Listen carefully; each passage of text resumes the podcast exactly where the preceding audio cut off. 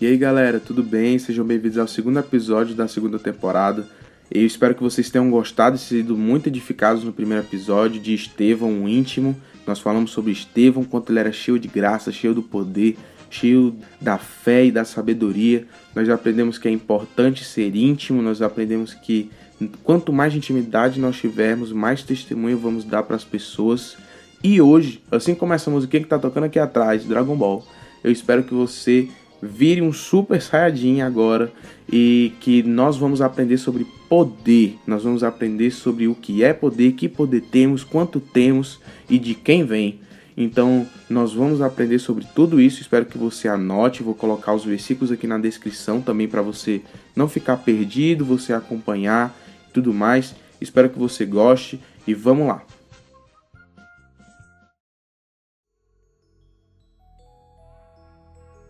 Então, galera, o que eu vou falar para vocês hoje é sobre poder. E o primeiro level de que eu vou falar aqui sobre poder e que temos que compreender isso é que para aprender e compreender que poder temos e o quanto temos, devemos primeiro saber que estamos nele, em Jesus, e que ele está em nós. É, o primeiro versículo que eu vou falar aqui é de Efésios 3:20, que fala que aquele que é capaz de fazer infinitamente mais do que, do que tudo que pedimos ou pensamos, de acordo com o seu poder que atua em nós. Mateus 28, 18. Então, então Jesus aproximou-se deles e disse: Foi-me dada toda a autoridade nos céus e na terra. João 14, 23. Respondeu Jesus: se alguém me ama, obedecerá minha palavra. Meu Pai o amará, nós viremos a ele e faremos morada nele. Eu quero separar esses três versículos para falar de que Jesus ele garantiu essa autoridade é, quando ele ressuscitou, que antes toda essa autoridade que ele ainda não tinha era que o que o diabo tinha, que era o, a terra completa que o homem deu a chave de autoridade sobre os céus e a terra para o diabo, porque Deus ele fez o homem e deu essa chave para ele. Então Jesus, que foi um homem, ele pegou essa chave e por isso foi dada a autoridade dele. E o seu poder que atua em nós, ele dá, ele junta com João 14:23, que fala que se alguém me ama, obedecerá a minha palavra. Meu Pai o amará nós viremos a ele e faremos morada nele. E o porquê obedecer a minha palavra? Porque Jesus ele prega, ele prega e ele prega que vai vir o Espírito Santo. Está escrito, ele usa pessoas para pregar isso também nos dias de hoje. Que tem o Espírito Santo, que o Espírito Santo é real, que é o Espírito Santo dele. E aqueles que obedecerem a palavra dele, meu Pai o amará. Nós viremos a ele e faremos morada nele. Ou seja, Deus e Jesus fará morada na gente. E aí, João 14, 20 fala: Naquele dia compreenderão que estou em meu Pai, vocês em mim e eu em vocês. Que dia é esse? Está relacionado a Atos 1,8. Mas receberão poder quando o Espírito Santo descer sobre vocês, e serão minhas testemunhas em Jerusalém, em toda a Judéia e Samaria, e até os confins da terra. João 14,17 O Espírito da Verdade, o mundo não pode recebê-lo, porque não vê nem o conhece, mas vocês o conhecem, pois ele vive com vocês e estará em vocês. Ou seja, juntando tudo isso, aquele que faz mais do que pedimos e que pensamos, de acordo com o poder dele que atua em nós, que é Jesus, que é de Jesus, garantiu é, ele garantiu sua autoridade, garantiu o poder que antes não tinha quando ressuscitou, e ali foi dada toda a autoridade sobre os céus e sobre a terra. Jesus pegou a chave do mundo que antes o homem deu ao diabo de graça, por causa do fruto. Com isso, Jesus garantiu que viria o seu espírito e habitaria em nós no dia em que fosse derramado na gente, e aqueles que confiam nessa palavra e guardam com amor naquela palavra de que Jesus ele falou: "Fiquem aqui, aguardem o Espírito Santo. O Espírito Santo vai descer sobre vocês. Há um outro batismo. Todas essas coisas, aqueles que confiam nessa palavra, também aquela oração de Jesus, que eu habite nele, que foi a última oração de Jesus. Aqueles que confiam nessa palavra, que guardam com amor, ama o Espírito Santo. E por isso a Santa Trindade, ou seja, os três, faz morada nele.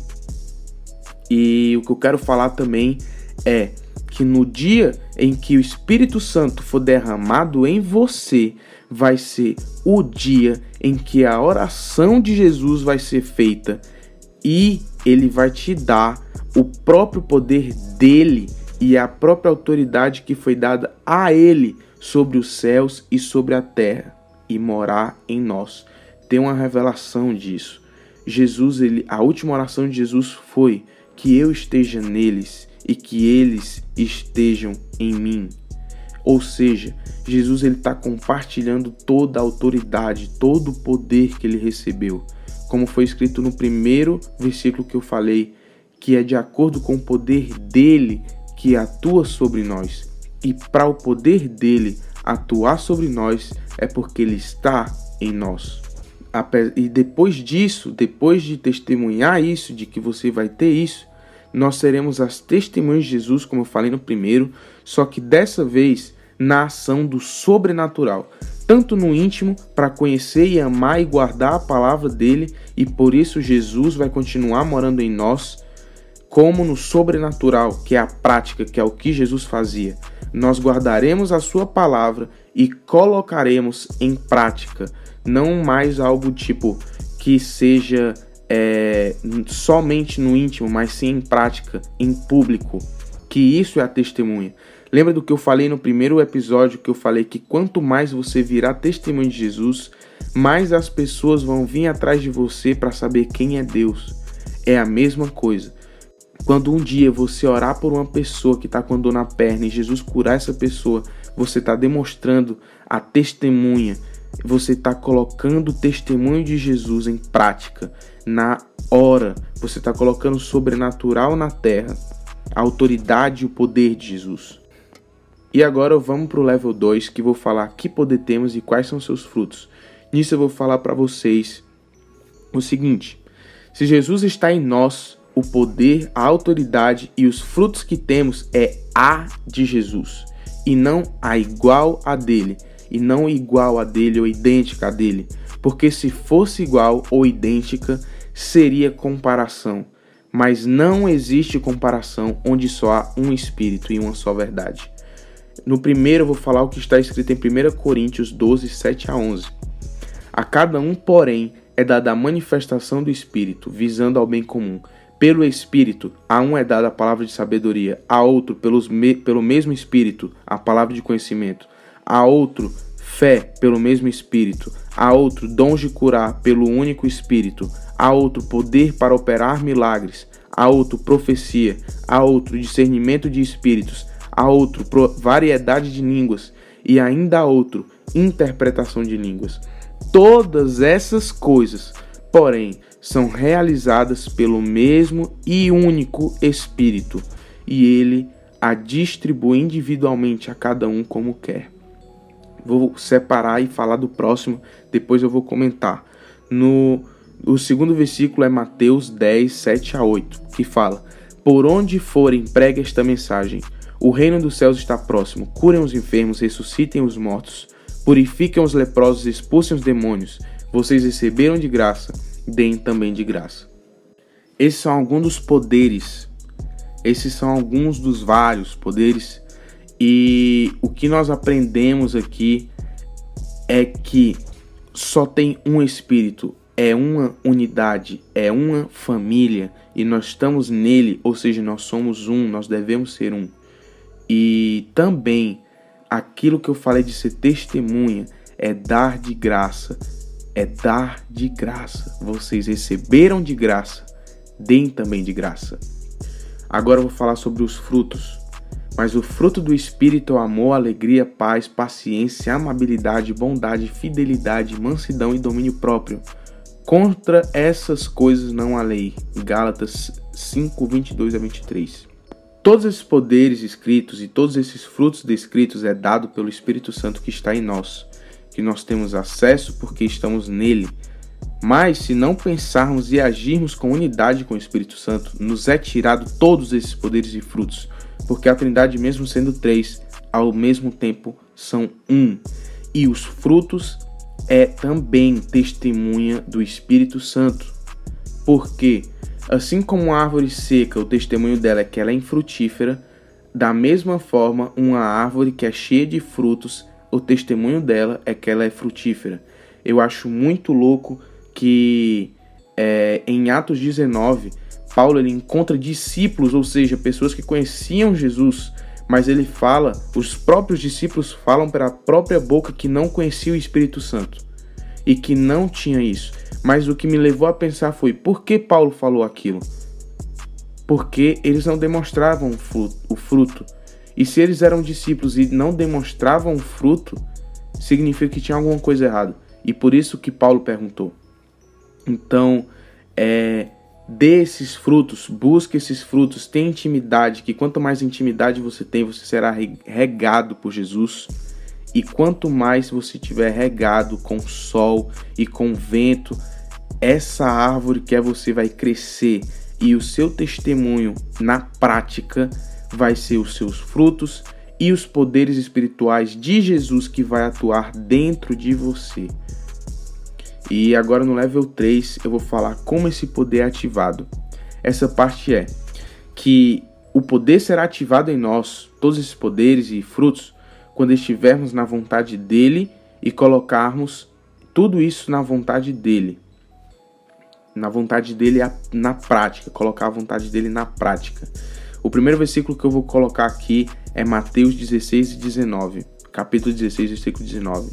Eu darei a você as chaves do reino dos céus. O que você ligar na terra terá sido ligado nos céus, e o que você desligar na terra terá sido desligado nos céus. Nisso, o que for pedido e agido por nós terá que estar ligado nos céus e como vai estar ligado nos céus? Quando estivermos na vontade de Deus.